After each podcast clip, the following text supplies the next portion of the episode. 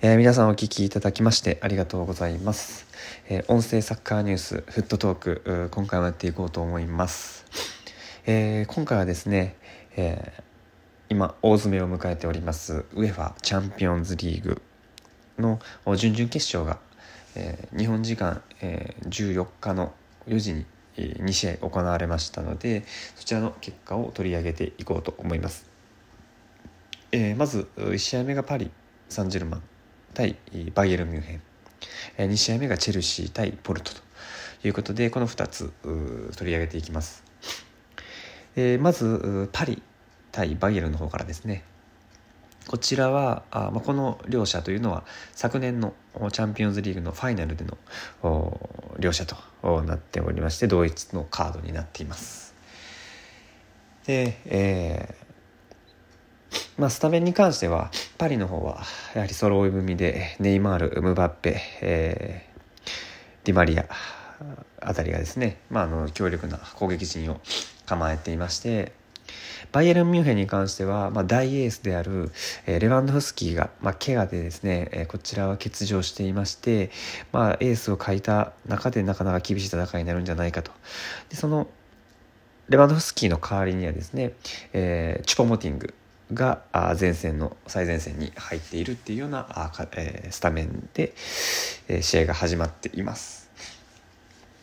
で、えーまあ、試合の内容的にはですねやはりパリの方はネイマールとムバッペこの2人のコンディションが非常に良くて、えー、2人で崩すシーンだったりあとはもうそれぞれ1人でドリブルで、えー、シュートまで行って、まあ、ゴールに迫るっていうシーンがまあ多く見られています。でバイエルン・ミュンヘンの方も、まあ、非常に攻撃陣両サイドを起点として、まあ、ドリブラーいいドリブラーがいるのであの攻撃は仕掛けてるんですけどもなかなかあ点が奪えないっていうような状況で、まあ、パリに関してもゴール前までは行くんですけども最後の最後のところで、えー、バイエルンのゴールキーパーのノイアーがあ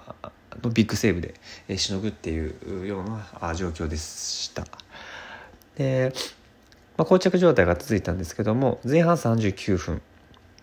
えー、バイエルン・ミュンヘンのダビド・アラバがエリア内で放ったシュートを、まあ、ケイラー・ナバスパリのキーパーですねナバスが一旦弾くんですけども、まあ、そこに、えー、今日投入されたチュポモティングがヘディングで押し込むという形で、まあ、先制をしました。えっと今日あのこのの試合ではですねダビド・アラバが、まあ、ボランチで起用されていたので、まず前線のそのボックス内に入ってくるっていうところで、まあ、このボランチ起用っていうのが生きた形になってます。まあ、チュポモティングっていうところでねあのが決めたというところで、まあ、あの起用には応えた形にはなるんですけどもやっぱりあのレバンドフスキーに比べてが書いたということで、えーまあ、若干の戦力ダウンっていうのはやっぱり否めないのかなっていうような印象ですね。で、まあ、その後はですね、えー、両チームとも、まあ、決定機もう本当にあのゴールになってもおかしくないような決定機を迎えながらもやはりまあ最後の、まあ、ところで両キーパー、えー、優秀なキーパーの踏ん張りもあって、まあ、そのまま、えー、0対1でタイムアップということで、えー、バイエルンがあこの試合は勝利したんですけどもトータルスコア3対3で、まあ、アウェーゴールの差で、えー、パリ・サンジェルマンが勝ち抜けということですね。まあ、もしかすると、まあ、レバンドフスキーがいたら結果が変わってたかもしれないんですけども、まあ、あのやはり、えー、パリ・サンジェルマンあファイナルのね前回大会のファイナルの出場を果たして、まあ、準決勝進出というような形になりました。でもう1試合、えー、チェルシー対ポルトですね。こちらの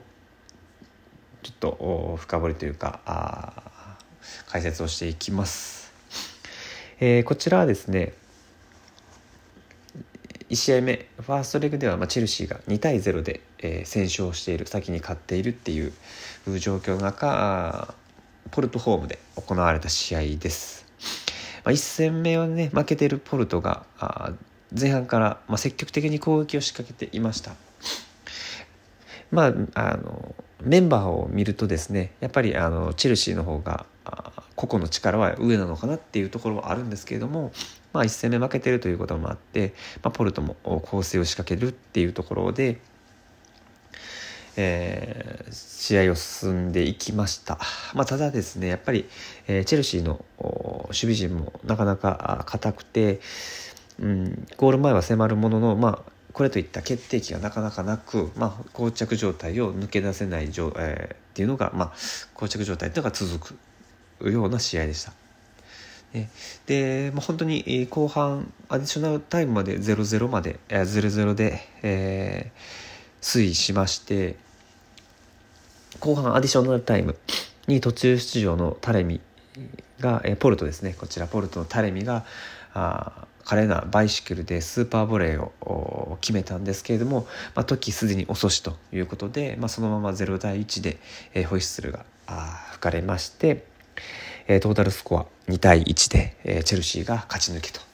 というような状況です。まあ、この試合によって、えー、パリと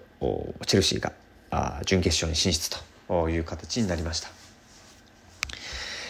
はい。で、えー、もう1試合、もうあと2試合か、えー、準々決勝行われる予定で、えー本えー、14日、じゃじゃえー、15日の4時か、あ日本時間で15日の4時に、えー、マンチェスターシティ対、えー、ドルトムント。とリバプール対レアル・マドリード。の2試合が行われます。えー、それぞれですね、えー、まずドルトムント対マンチェスターシティに関しては、えー、1戦目ファーストレグを2対1でマンチェスターシティが勝っております。で今回は、えー、ドイツのドルトムントのホームで第2戦行われます。でリバプール対レアル・マドリードの試合は、えー、レアル・マドリードが3対1で1戦目勝っていて、まあ、今回リバプールホームで、ー、試合が行われますはいまあ、チャンピオンズリーグ大詰めを迎えてきまして、えー、徐々に、えチームも絞られてきて拮抗する試合になってきたのでかなり、まあ、あの激しくなってきております。え、またあ今日かな？だから明日の4時に行われる2試合も取り上げていきますのでまた聞いていただけると